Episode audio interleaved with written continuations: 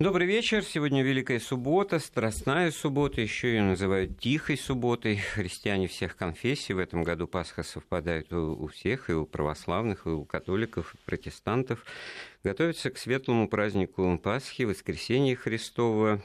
И мы сегодня поговорим вот, ну, о такой, наверное, максимально в бытовом ключе культурной традиции, восприятия, отношения, как оно менялось в советские времена, отношение вообще и к церковным обрядам, и соблюдению их, выборочному, полноценному.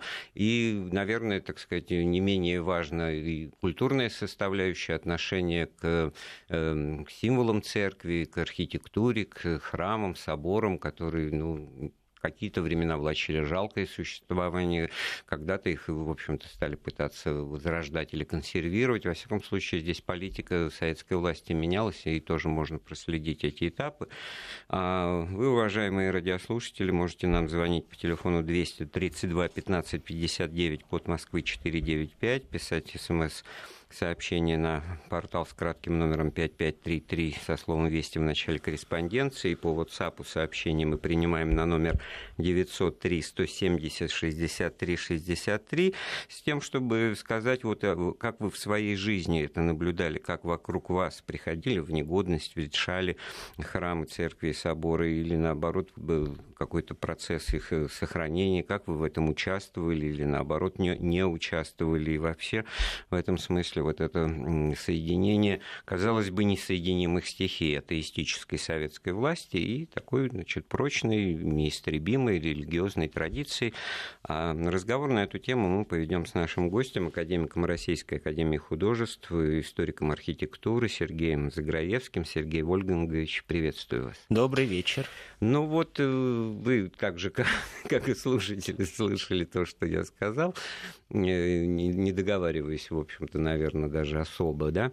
Э, вот как бы вы вообще даже, может быть, для начала и свой личный опыт, насколько действительно это вообще вещь несопоставимая была с, я имею в виду декларацией, и не только декларацией, но и осуществление на практике жизни какой-то идеологии совершенно очевидной в плане веры это атеизм и тогда все понятно, с чего начиналось сто лет назад, в семнадцатом году. Значит, э, церкви поруганы, купола и кресты сбиты, значит, мощи вытащены, так сказать, вытряхнуты, и вообще дискредитация идет вот такая вот условно нагло циничные, вот смотрите, там Серафим Саровский, а вот он вот во что Да, там на самом деле и не его мощи, да. а там такое вообще творилось после революции. Сейчас даже вот просто даже рассказывать об этом, тем более накануне Светлого Христового Воскресенья, просто может выглядеть кощунством, что там находили якобы. Поскольку, поскольку, конечно, был и политический заказ, конечно, были и фальсификации, все это было. И дальше произошел очень интересный момент, что, казалось бы, вот самые страшные сталинские времена, э, конец 20-х и 30-е годы, когда э, церкви, ну, практически все, там э, действующих приходов на всю страну осталось из 55 тысяч до революции осталось не более тысячи. Э, на свободе осталось четыре архиерея, всего четыре. Это к 1939 году, ну, к началу войны фактически. И тем не менее, храмы, вот я беру основную массу храмов, которые не превратили в музеи, которые, ну, я не беру там Успенские соборы, там в Москве или во Владимире, такие знаковые храмы, или собор Василия Блаженного, а вот по, по всей огромной стране тысячи храмов, они стояли заколоченные, их никто не трогал. Кое в каких устроили сельские клубы, но в основном, э, в общем, они стояли более-менее целые. А настоящая вакханалия началась после войны. Вот это парадокс.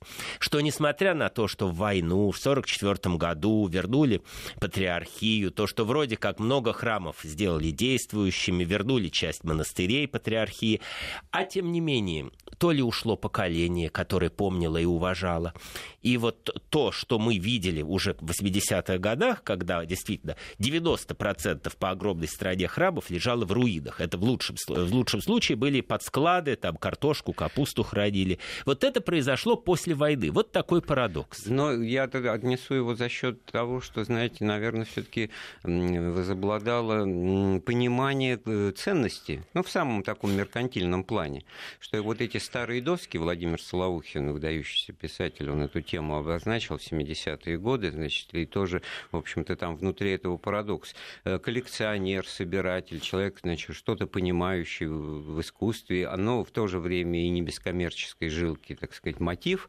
а он ездит, собирает, там у старых э, деревнях еще живо было поколение, да, уходившее, и вот эти вот заколоченные храмы, которые стояли, когда это была воинствующая атеизм эпоха, э, оказывается, можно было уберечься. А тут все все утянули, вытянули. И именно э, в силу того, что неистребимое ощущение ценности вот этого и художественной, и, и самой по себе, оно вот к такому последствию печальному привело для церквей, стоявших, значит, в ужасном состоянии, но все-таки в какой-то консервации, да. Знаете, может быть, еще в чем дело? Может быть, пропал страх перед ответственностью после все-таки 50-е годы, на 60-е, с одной стороны, атеизм, возможно, был при Хрущеве даже сильнее где-то, чем в да, последние годы Сталина. Верно, да. А с другой стороны, э, от, ну, просто исчез страх. Ну, Сталина на них уже не Сталина было. на да, них уже вот, не наверное, было. это тоже э, каким-то образом сказалось в более умеренные людоедские времена при отсутствии принципиального подхода к, к вопросу. Ну, стоит храм да. Спаса на картошке. Вот в 20-е годы Ильф и Петров могли это э, весело антирелигиозную пропаганду. Кстати, вот эти знаменитые романы, они очень да. Э, много там тема борьбы, значит, с религией, с с верой, она очень ярко представлена, смешно, и отец Федор, там, и чем он занимается и так далее. А тут получается, что, значит, опять вернулось вот такое несколько, так сказать, э, циничное, лукавое отношение, а в то же время всем понятно, что икона денег стоит. Ценность. И да. сейчас, вот, например, я могу сказать абсолютно смело, что на рынке иконописи, ну, сегодня же существующем, дай бог процентов, может быть, 10-20, это иконы из домашних красных углов. В основном на 80%. Это иконы тех самых 50 с хвостом тысяч церквей mm. по всей России дореволюционной, которые, которые были растащены. в общем-то, задним числом и осмысление этой позиции у чиновников тоже э, появилось. Это же государственная собственность какая-то национализированная, поэтому здесь не маги, значит, вот это вот... А все равно тащили. А все равно тащили, но вот юридически как бы противоречия сами себе, они сейчас э, это самое таким образом преследуют преследуются те, кто вот эти 80 условные процентов, наверное, у себя где-то хранит, но хранит в тайне как-то. Нет, ну сейчас уже, к сожалению, сейчас даже уже... уже никто не преследует, поскольку, поскольку уже понять, из какого храма угу. какая икона, уже невозможно. Сергей, у нас есть звонок. Андрей на связи. Добрый вечер, Андрей, мы вас слушаем. Да, здравствуйте. Во-первых, хочу, хочу сразу поздравить всех слушателей с наступающей Пасхой, Светлым Христовым воскресеньем. А у меня вот вопрос вашему гостю. А, как раз в тему, а как вот э, во время Великой Отечественной войны в некоторых источниках, в том числе в интернете, можно найти, что были даже облеты крупных городов с некими святынями, там, с иконами Божьей Матери. Вот как это сочеталось э, с действующей на тот момент как бы атеистической культурой э, государства. Вот. И вот я у кого не спрошу, своих там родителей, да, людей старшего поколения, все они крещенные. То есть вот э, как это сочетается, опять-таки, закрытые храмы, и тем не менее люди э, находили возможность креститься. Вы знаете, вот очень хороший на самом деле вопрос. Э, спасибо, Тут да, это, Андрей. конечно, огромное спасибо. Это очень интересный феномен. А то, что ну, существуют легенды, например, что Сталин якобы лично ездил к Матроне. Вот такие есть легенды. Они порождались не на пустом месте. А здесь ведь действительно парадокс в чем? Что, с одной стороны, да, э, существовала атеистическая пропаганда все время. И человек, например, с партбилетом в кармане, он никогда в жизни не мог себе позволить пойти, например, в храм. Да даже просто вот так вот зайти, я имею в виду сталинские времена. Уже там в брежневские времена уже, конечно, Можно было попроще. Можно я вот так вот вставлю, как вот эту галочку делают в тексте, в, в редакторе, потому что одно дело поколение людей, которые были крещены в детстве, потом грянула революция, и их надо было как бы оттуда вытаскивать, перевоспитывать, и они, значит, перековались и стали идейно убежденными убежденными атеистами, коммунистами. Это одна ситуация с людьми, да. А потом уже в брежневские, поздние, более Горбачевские и далее к нам сегодняшним времена идет обратный процесс, потому что условно изначально, так сказать, светское, атеистическое, так сказать, без понимания того, той ответственности, которую любая вера за собой влечет, потому что вот праздник то праздник, а на самом деле сейчас-то самое страдание это у христиан и должно быть до воскресенья. Это, это идет печаль, почему я искал тихая суббота. Я никого, упаси Боже, не хочу ни в чем обвинять, потому что следую записи заповеди «не суди, да не судим будешь», но вот именно вот такое вот э, прочтение это четкое, оно требует и образования, и изучения священных текстов, которые ну, в общем-то, у большинства-то нет, и это факт. А вот то, что яйца надо красить, э, это да, это вот такое зримое, яркое. Сказать, Но вопрос ведь на самом деле, Андрей, кто красил тогда яйца в войну, после войны, вот в первые послевоенные годы? Ведь очень интересно, я всегда задавался вопросом, до сих пор задаюсь, а для кого открывались храмы? Вот Сталин действительно создал патриархат, воссоздал патриархат, э, открыл огромное количество храмов. Ну вы сразу огромное, огромное. Ну огромное, ну, ну во всяком случае много сотен. Э, э, ну, вы сами сказали, было 55 тысяч. А... Стало к 87 году Полторы. 1700. 1700. Да, 1700. Значит, ну, несколько сотен после храмов постановления 29 года, когда фактически все было закрыто, в Москве оставалось 2-3 Елохова, Кедрова и в Хамовниках э, собор, Ну, Лавру да? отдали Троице вот. Сергиеву а патриархии. Раз, вот пример того разговора со, со священнослужителями, который к этому привел. Они, значит, просили там учили училище духовное открыть. Но он, так сказать, будучи знатоком темы, сам учился, говорит, зачем, давайте уж в семинарию, не будем мельчить. Да, была семинария, в нее поступали молодые люди. И вот это на самом деле вот один из парадоксов советской власти, mm-hmm. вот это двоеверие. Как вот, наверное, э, очень интересны были в свое время исследования у академика э, Бориса Александровича Рыбакова, э, классика нашего историка, про двоеверие, как оно сосуществовало с христианством, язычество в, в X, XI и даже XII mm-hmm. веках. А тут Также такое советское... В обратную сторону двоеверие доверия. Да, Еще один звонок у нас есть, Раиса Егоровна, да? Добрый вечер, мы вас слушаем. Ой, ой, ой, ой, ой, ой. Ну, выключите вот, радио. Да, как так? Я живу в городе Ногинске, мне 79 лет. Я хочу тоже вот вам вопрос задать. Можно, да, уже? Конечно, да. Вот вы знаете чего? Вот как бы я думаю по-стариковски. Родина одна, мать одна. И любимая церковь тоже должна быть одна. У нас раньше вот Богоявленский собор, который Екатерина II с ее э, времен построена. Мы, бывало, приходили туда, там бабушки, все в платочках, такие все чистенькие, с фарточками. А сейчас так много этих церквей уже, и стоят такие все мужчины, такие все толстые, жирные, нету к ним доверия. Почему О, вот как. это происходит? А вы, кстати, напомните, как город Ногинск-то исконно называется? Ногин, а, а по-старому, ну, Рогожа была. Здесь Екатерина II проезжала, она попала в грозу, и она у нас памятник ее большой стоит золотой. Ну, Ногин, город Ногин. Ну, потом уже он стал называться ну, Богородск. Ну, это вот и к тому же, Раиса Егоровна, что вот смотрите, какое двоемыслие, двоякость всего. Был такой Ногин, троцкист, член там ЦК, председатель Моссовета. Вот он в 25 году умер вовремя, еще до репрессий назвали, и там в Москве э, площадь, потом метро было, значит, а город есть. Мы с этим живем, ничего, так сказать, а, нормально произносим, не вкладывая смысла. Вот так вот и, так, к сожалению, Андрей, со многим и другим я, как э, я житель Сергиева Посада, ну, рядом с Сергиевым Посадом, села Абрамцево, я до сих пор по старинке все время, первое, что мне в голову приходит, да, что я еду в Загорск, Загорск, естественно. А петербуржцы, очень многие говорят, что все равно вот Ленинград, он на подкорке. Mm. Это поколение, это, наверное, абсолютно нормально и естественно. И, а, может объяснимо, быть, объяснимо. Я на самом деле не ностальгирую, вот я в отличие от нашей радиослушательницы помню, вот помню, наверное, конечно, гораздо более молодым человеком те времена, когда в церквях были одни бабушки, э, вот это советское время.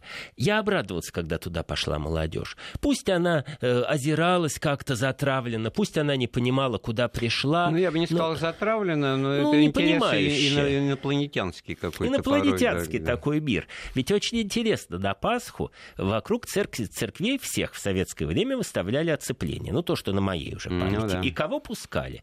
Пускали, ну, в какие-то там крупные храмы, типа Елоховского, понятно, там только по пригласительным билетам. А в храмы мелкие рядовые пускали стариков. Вот э, видя в них истинно верующих, а нечего на, на экскурсию, нечего, да, так сказать, просто совершенно из верно. любопытства. И плюс еще, наверное, многие помнят, это антипасхальное мероприятие, так это и называлось. Были дискотеки, на этих дискотеках ну, звучала достаточно такая на те времена прогрессивная музыка, и все ну, это было... Да, не услышишь. Мелодии, ритмы зарубежной эстрады. Можно было по сетке телевизионной программы понимать, когда, значит, будет Пасха в этом году, потому что не сообщалось же. А если ты видишь в 12 часов ночи вдруг, значит, балет там ГДР телевидения ГДР и прочее, значит, ну, Кориснор, но я не буду даже называть эти названия, так, то, что было модно 70-е, 80-е годы, это вот такой тоже штришок к соответствующей эпохе, эпохе застоя, но я хочу просто добавить, что вот в эти комсомольские охранные, так сказать, кордоны тоже в свое время приходилось э, набирать людей, значит, мне как активисту, и получалось так, что шли-то и соглашались люди, про которых я понимал, что они-то как раз, ну, вот какие-то к церкви, к церкви, к религии расположены положительно. И для них это была возможность ну, действительно поучаствовать именно своей. Да. То есть задуманное как протест, как контр, оно, в общем-то, тоже своей роли до конца не выполняло. Но это уже были немножко все-таки, ну, как бы сказала Надежда Яковлевна Мандельштам, уже были вегетарианские времена. Mm. А при Сталине, вот, конечно, облеты городов, о чем говорил наш радиослушатель, да, там не, с листовками, Андрею, да. э, с, с иконы, с, с, не с листовками, а с иконами э, там, Божьей Матери и Спасителя, я не очень верю в эти легенды по одной простой причине. У меня до сих пор вот ощущение, что все-таки Сталин э, в 1944 году, разрешив патриархию, э, это сделал даже, наверное, не ради Э, религии. Ну, не ради... патриарх Пимен получил медаль за оборону Ленинграда. Но он был капитаном, участником и, войны. И, да. в общем-то, говорилось, что он не просто, так сказать, командовал там какими-то подразделениями, но он и Слово Божье нес. И, в общем-то, это было в 70-е годы тоже уже или, вернее, еще, так сказать, э, ну, уже озвучивалось, что именно за его такую пасторскую деятельность, просветительскую, хотя это ну, в, ну, если не в клинч, то в противовес вот всей этой партийной э, политработе, вот. да, вот кто будет, э, значит, э, и под, в связи с этим мобилизовывать, да, значит, и батюшка с... или политрук, да? В связи с этим у меня как раз и есть некоторое сомнение, что Сталин не ради религии это создавал. Он это создавал, вот мое подозрение, все-таки на экспорт.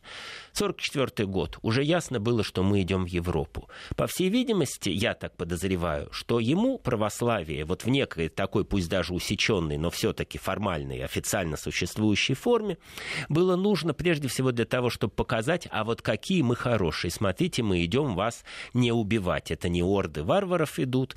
Это же очень показательные какие-то моменты политики ну, очень Сталина. интересную мысль сформулировали. Это как вот в известной этой афоризме, на чем вы ездите в Европу, на на танках, да? Да. То есть он на танках мы шли в Европу, это было понятно, что это была сила, и воспринималось это как э, советская власть, как э, торжество идей коммунизма, и, в общем-то, в этом тоже была существенная составная часть той войны с нацизмом, который противостоял, и поэтому я думаю, что это больше все таки он отвечал запросам услышанным, почувствованным им, запросам внутренним.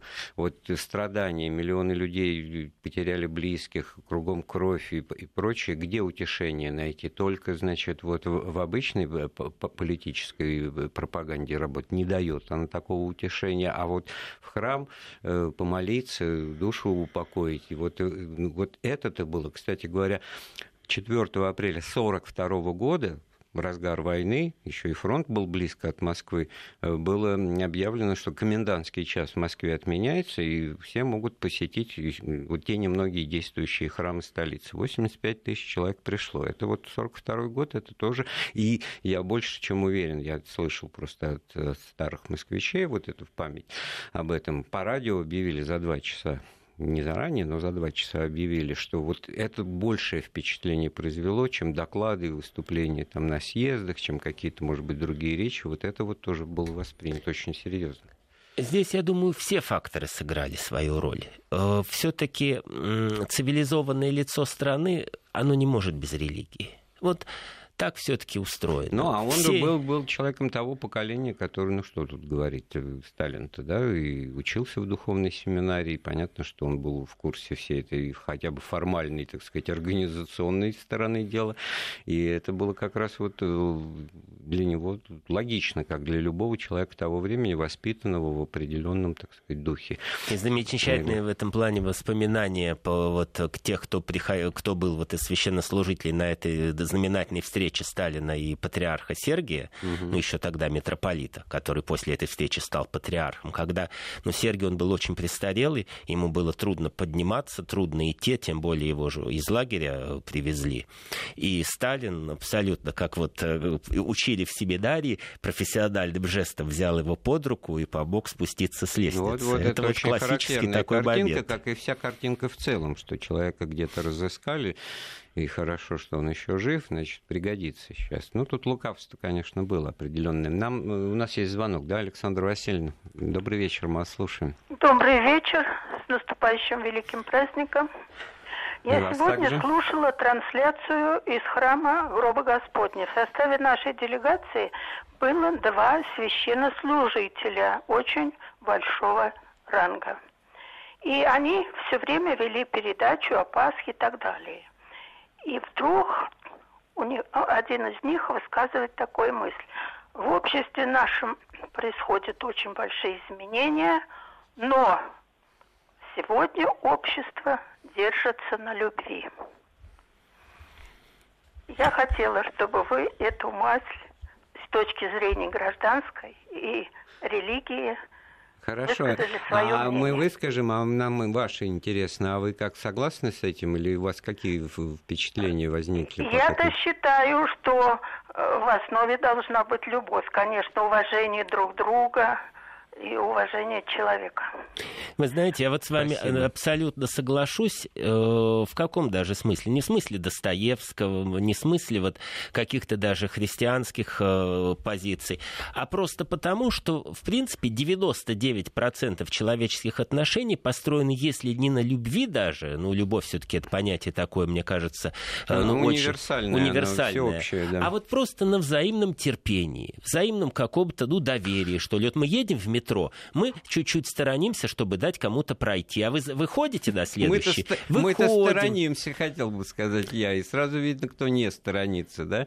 Нет, ну, ну, ну просто почему? Же, а? наступи... Нет, очень много тех, кто не сторонится. Много, их сразу где видно. застало, там и встал, и начал разговаривать. Видно, и а им скажут, вот. их толкнут, в конце концов. Ну, вот это уже следующий раз посторонятся. Не, не, не любовь. Очень интересную нам Александра Васильевна подарила тему для разговора, или аспекты ее мы обязательно это продолжим продолжим через несколько минут. Сейчас послушаем новости. Да, мы сегодня говорим о культурной традиции советских времен, как тогда, значит, религиозный культ отправлялся, как встречали Пасху, значит, имея в виду ну, не только жизнь истинно верующих людей, которые, можно сказать, переживали такие подпольные времена, порой катакомбные, а ну, в такой общей практике обычной жизни.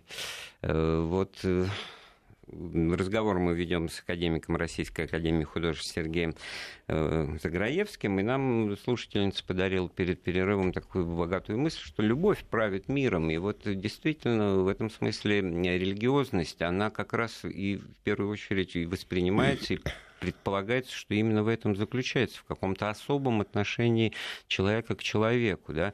Это не значит, что ну, бесконфликтно, но ну, это другая этика поведения.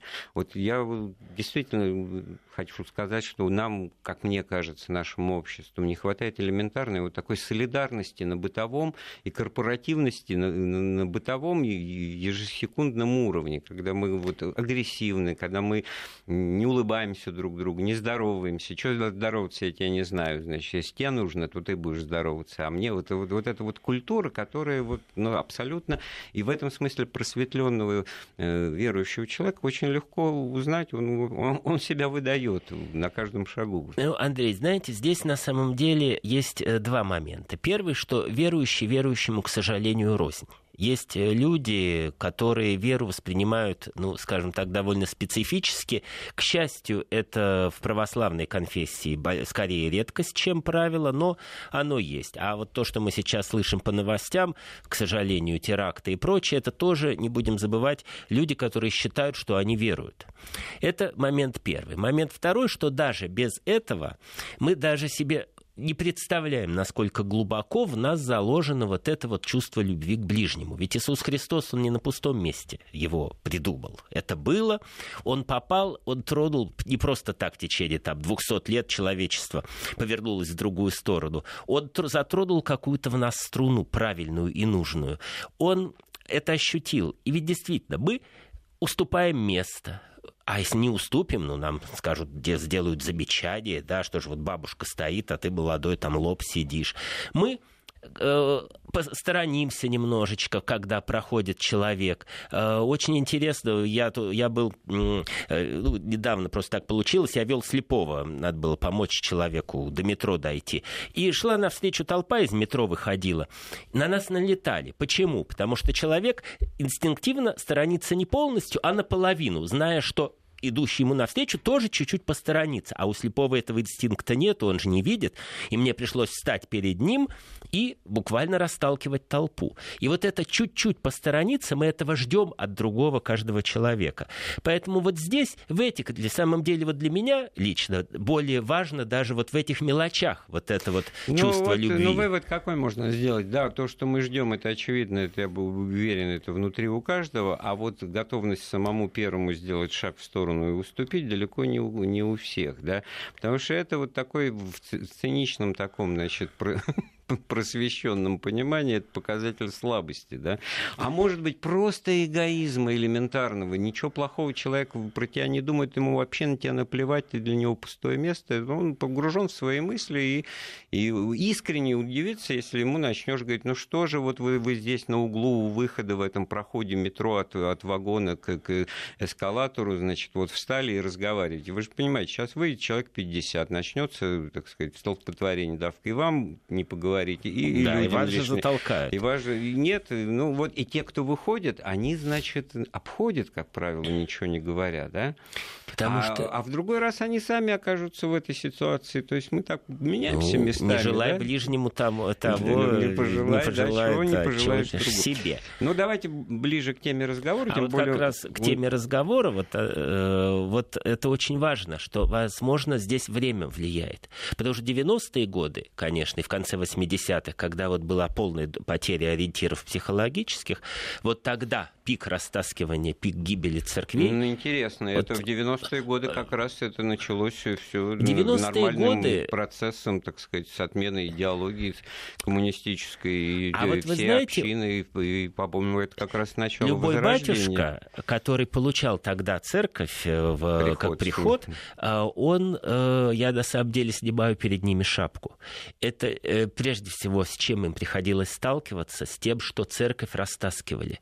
Конец конец 80-х и самое начало 90-х, когда, казалось бы, да, КПСС уже нет, из нее уже все вышли, а люди в церковь, многие пошли, а многие решили, что теперь все дозволено. И вот пик расхищения, пик вандализма пришелся на то именно время.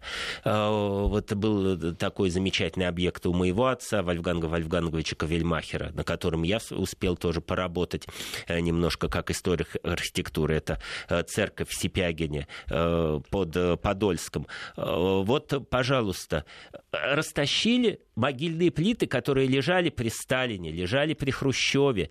Их никто не трогал. Ценнейший 16 века с хромозданной надписью. В середине 80-х, в 86 году их растащили. Куда? На подвалы, на, на, на какие-то хранилища картошки. Вот такой вот парадокс. Что, наверное, у нас все-таки религиозное какое-то сознание, оно не изолированно существует. У нас есть звонок, Евгения нам звонит, хочет, э, как мне подсказывают, рассказать о практике э, подготовки к встрече Пасхи, да? Правильно я вас понял? Алло, добрый вечер. Да, да. Всех с праздником э, Пасхи Светлого, на вашего воскресенья. Я бы хотела сказать немножечко, вот как бы было задекларировано в программе в начале, что можно поделиться своим опытом, да? Да, да, да. Мне 71 год вот будет, ну, 70 лет, скажем так, да? И вот я как бы для себя немножко подумала о пути, который прошла. Не так вот стала верить 90-е годы, а у меня мой путь начался с 57-го года где-то, но это при помощи бабушки. Мама была коммунистка, папа тоже прошли войну, им было все это, они меня ругали. То есть я у них была как изгой. Ну, бабушку слушая, я как бы это проходила, проходила, отказалась от два раза отступления в Компартию только из-за этого, потому что понимала, что это несовместимо, то и другое. Но сказать, чтобы я была воцерковленная и бегала, и все это, такого не было. Но у меня было внутреннее чувство и внутреннее ощущение того, что постоянно Господь присутствует со мной при всех этих моих жизненных ситуациях, коллизиях и так далее. И вот сейчас я буду очень кратко, поскольку время очень дорого. И вот в прошлом году меня постигло дикое, просто совершенно дикое э, состояние. Я попала в онкологию. Э, тяжелую операцию мне сделали, да. Но я шла на эту операцию, вы знаете, совершенно спокойно, потому что знала, что у меня есть со мной рядом Господь есть, есть понимаете. Я настолько была уверена, вот возвращаясь, Раиса Васильевна звонила, по-моему, передо мной, я все слышала, вот, любовь к Богу. Да, вот это любовь к Богу, ведь все же заповеди, которые вот вы призываете, быть кроткими, быть смиренными, уступать место там в троллейбусе и так далее, улыбаться, быть улыбчивым. Это все из заповедей Христа, они все заповеди, вот когда читаешь, например, даже не Евангелие, а толкование, лучше читать толкование Евангелия через святых отцов, Иоанна Златоуста, Василия Великого и так далее. Не буду перечислять, вы все это знаете прекрасно прекрасно, но я, знаете, к чему пришла? Что вот все эти заповеди стоят на двух основных заповедях. Первое – любовь к Богу и люби ближнего как самого себя. То есть вот это все. Там заключается уже ничего не нарушать ты просто не будешь. Спасибо большое. Ну, действительно, вот наша слушательница, она говорила о том, что ведь общ, общечеловеческая и религиозная христианская суть одно и то же. И человечность в религии заложена огромная, это база, основа, а может быть и стопроцентно так. Только вот продолжая сохранять и требовать, скажем, я не знаю, там, вежливости той же элементарной, да, любая светская власть, она отрицает церковь, она просто не получит ее. Вот мысль такая интересная, по-моему. У любой светской власти э, с религией проблемы возникают постоянно. Столько, поскольку ну, просто большевики, наверное, довели эти проблемы до некого абсурда. Э, что у них действительно, у них э, собственная власть э, тоже базировалась на определенных фактически религиозных началах, потому что, ну что такое вера в коммунизм? Когда всех, все, от всех по способности, каждому по потребности, у всех будет все, никто не, не захочет больше, чем положено ему. Ну, то есть, ну, это тоже есть некая, конечно, религию, религия, просто отличная, существенная, существенно от всех остальных. И тут уже, конечно, произошел прямой конфликт. А во вообще ведь человек духовный, он э, со светской властью входит в очень сложную систему отношений. И светской власти с духовным человеком, с человеком воцерковленным, э, непросто.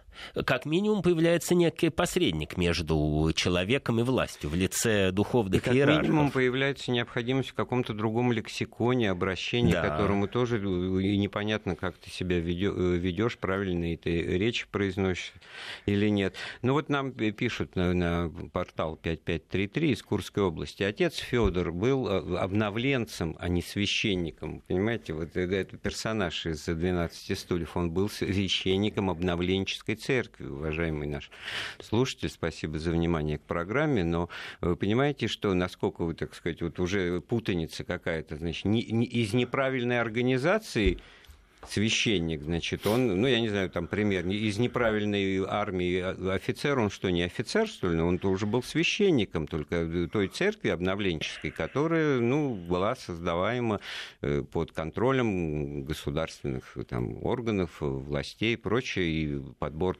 людей шел соответствующий, и все это вот как раз 27-й год, это как раз самые печальные времена для русской православной церкви. Это вот, возвращаясь как бы в лоно разговора о том, что мы говорим о том, как менялась политика советской власти в отношении церкви и религии. И вот где-то к, временам э, Хрущева и объявления коммунизма через 20 лет моральный кодекс строителей коммунизма, он же, в общем-то, был повторением заповедей тех же Христовых. Фактически да, но ведь э, человек слаб. Мы должны помнить, что батюшки, пошедшие в обновленчество, так же и как э, покинувшие лоно церкви, в конце концов, наш великий православный философ Павел, Флори, отец Павел Флоренский вынужден был пойти в ГОЛРО э, работать. И э, первые лекции в, в, уже, после, в уже после, после советское время о нем были под соусом того, что это был один из организаторов электрификации. Да. Ну, мы сейчас сделаем очередную паузу в разговоре, вернемся в студию через несколько минут. Сегодня о том, как э, менялись э, отношения со стороны власти к церкви, к религии, к праздникам. А мы сегодня ждем наступления Светлой Пасхи Христовой, с чем поздравляем друг друга. Хотя вот э, в первую очередь, значит, исторический аспект э, вопроса у нас э, как раз в том и заключается, что не всегда такое было, и с чем поздравлять, и как это все было. Об этом мы говорим с нашим гостем, э, академиком Сергеем Заграевским. Наш телефон 232 15 59 код Москвы 495, смс-сообщение на портал с номером 5533 с кратким словом «Вести» в начале корреспонденции мы ждем от вас. И о чем вот просто я тут зачитался некоторых, некоторые сообщения, даже не знаю, как это все трансформировать в эфире, потому что взаимоисключающие претензии вот мне в частности адресуют, с одной стороны, что я как бы представитель вот этих правоохранительных структур, которые, значит, давили церковь, с другой стороны, значит, пытаются выяснить мое отношение. Да, это действительно. Ну, а на вот... самом деле, Андрей, вот то, что вы тогда обмолвились э, про дружбу, дружину, да. мы, к сожалению, вот то, о чем мы закончили... Тема родом из детства, да? Во-первых, мы... Не, не дело не в этом это, даже. Да? Дело в другом, а, что в то время я почему никогда в жизни э, даже не думал поднять камень и бросить его ни в обновленцев, э, ни в тех, кто в самые страшные годы покинул лоно церкви, или тех, кто э, в лагерях как-то отступал от христианских каких-то заповедей. Вот когда вот упрекают, я говорю, а ты там был? Вот ты был в той ситуации? Э, кто-то, я помню, говорил про одного очень э, крупного деятеля тех времен, что а вот он сидел в лагере и был стукачом, якобы. Я не знаю, был там человек стукачом или нет, но окажись в лагере, проверь, э, человек слаб, нельзя осуждать. Вот, между прочим, вот это несудимый да несудимый будьте христианская заповедь, она тоже на бытовом уровне очень важна. Очень важна и не соблюдается так же, как выборочно соблюдаются и вот эти, так сказать, правила и ограничения, которые Великим постом а, определены. И вот сегодняшним днем, в частности, я просто озвучу, вот, например, сегодня вот до поры там, да, нельзя ни танцевать, ни петь, необходимо воздерживаться отказываться от интимной близости, нельзя заниматься рыбалкой или охотиться, запрещено делать дома уборку, гладить, стирать вещи, нельзя мыться, запрещаются работы в саду и в огороде. Есть даже запрет на занятия рукоделием, стоит воздерживаться от строительных работ. Вот сколько ограничений до, для истинно верующего, и в этом смысле здравый смысл, он, так сказать, а здравый Тоже смысл никуда не девается, в замечательной да? русской народной пословице, в которой мудрость русского народа «пастись духом, а не брюхом». Вот, кстати, вот. нельзя кушать приготовленную с помощью термической обработки пищу до, до наступления значит, темноты и воскресения Господня. Вы знаете, Андрей, ну, вот, вот очень часто вот о чем. приходится слышать такое, например, вот человек говорит, ну вот я, я православный, а ему говорят, ну какой же ты православный, посмотри, у тебя там женщина особенно, какая же ты православная, где у тебя платочек, где у тебя там черная одежда. Это, кстати говоря, общепринято, и все э, женщины, которые, будучи модно одеты, экстравагантно даже, когда они заходят в церковь, у них при себе платочек находится, ну, а это все соблюдается приличие. Вы знаете, здесь на самом деле, вот как ни парадоксально, вот в советское время вот такая большая замкнутость церкви соблюдалась. Вот действительно, могла женщина войти в церковь без головного убора, ей бы обязательно сделали замечание. Только, наверное, вот в Троице Сергиеве и, наверное, еще в каких-то, ну, столичных соборах, э, открытых тогда, это можно было себе позволить. В брюках женщине, а вот в сельскую церковь, ну, попробуй зайди в советское время, женщина в брюках, э, обязательно сделают замечание. А вот хотелось бы в последний последние несколько минут разговора, тема вроде бы большая, но тоже ее обозначить стоило бы. Вот на данном этапе и начало этому процессу вот с перестройки, как мне кажется, пошло, вот эта вот тема, ну, научный атеизм, это, так сказать, одно, религия другое, это несводимые вещи, как вот серьезная наука может, так сказать, э, сосуществовать, а ученые, которые ею занимаются, могут быть одновременно верующими и истинно верующими, и, в общем-то, это нонсенс точки зрения такого бульварного воинствующего атеизма либо-либо. Ну, Вы знаете, как академик. Вот, я ответьте. как академик, я больше скажу, я как атеист. Я, в общем, в целом атеист, во всяком случае, ни к одной конфессии не принадлежу, но я отдаю себе отчет, что мой атеизм – это тоже одна из форм веры. Просто мне, по моему культурному определенному статусу, ну, так, где-то так сложилось в жизни. Я рос в атеистической семье, э, еще и многонациональной, так сложилось. И мне, как атеисту, проще разговаривать с людьми абсолютно разных конфессий, потому что не возникает какой-то вот «а я такой, а ты такой». Если бы вы не сказали, никто бы и не подумал. Совершенно верно. Потому что я толерантность очень... тут э, я толерантен, основа, да. Потому что я понимаю прекрасно, что мы все абсолютно находимся в одной лодке. Человеку нужна, нужна вера. Любая может быть, в Бога, может быть, в его отсутствие, но тогда во что? Если ты не веришь в Бога, тогда во что ты веришь? В себя очень вот хорошо. Твое нам счастье, же уже подарили этот универсальный, так сказать, идеал любовь.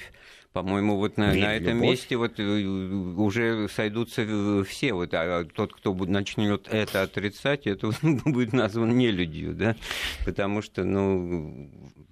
А человек вообще без веры не может мы, в принципе, 90% нашей жизни построены на вере. Мы верим в то, что, вот, например, написано в расписании, э, что Сергей, вот поезд придет, например, да. там, в 18 часов Или мы знаем 15 это, минут. Мы верим, потому что он может и не прийти, но мы верим, и это... иначе мы с ума сойдем просто от ужаса. Нет, ну, я не стал бы, так сказать, тут э, так сгущать краски и перегибать палку, потому что есть вещи, которые есть суть точное знание. Я не верю, что Земля круглая, я как бы знаю это, да, вы верите тем, кто вам это объяснил? Нет, Вы совершив же не, не плавали вокруг света? Ну, почему? Совершив кругосветное а вы да, значит, вот. А я не совершал. А, а вот верим Гагарину, потому что он облетел, значит, Землю, и у него есть это жизненный опыт, у него это знание, да, значит, а, может быть, он даже не согласен был бы там, условно говоря. Вот. Нет. Дело-то в том, что вот тоже не, не, не надо все сводить вот к понятию веры, потому что есть рацию, есть знание, которым можно соглашаться или не соглашаться, но оно, так сказать, есть, оно все объясняет. А есть э, ценности ну, духовные по определению, э, эмоции, сердце, а не разум, да, который как раз вот, и тоже всем понятно, как работает этот механизм. А он, я хочу вот эту мысль провести, а он, в общем-то, в конечной-то своей точке пути-то должен быть у всех один и тот же, к одному и тому же прийти разными путями, через вот это вот ваше неожиданное, честно скажу, меня безверие, потому что я бы не решился себя атеистом называть сейчас уже, вот, а, или, значит, представителем там христианства, ислама, иудаизма, буддизма и так далее, но все равно сходится-то? Бог-то един, это вот понятие, которое всем, наверное, тоже доступно. Вера едина. Отношение человека к высшим ценностям, оно в высшем смысле едино. Без этого человек не может. Даже тот, для кого высшей ценностью является, может быть, там не христианская, там, а мусульманская или любая другая конфессиональная сторона. Э, поэтому э, я считаю, что здесь это, в этом корень взаимопонимания разных конфессий и вообще разных людей.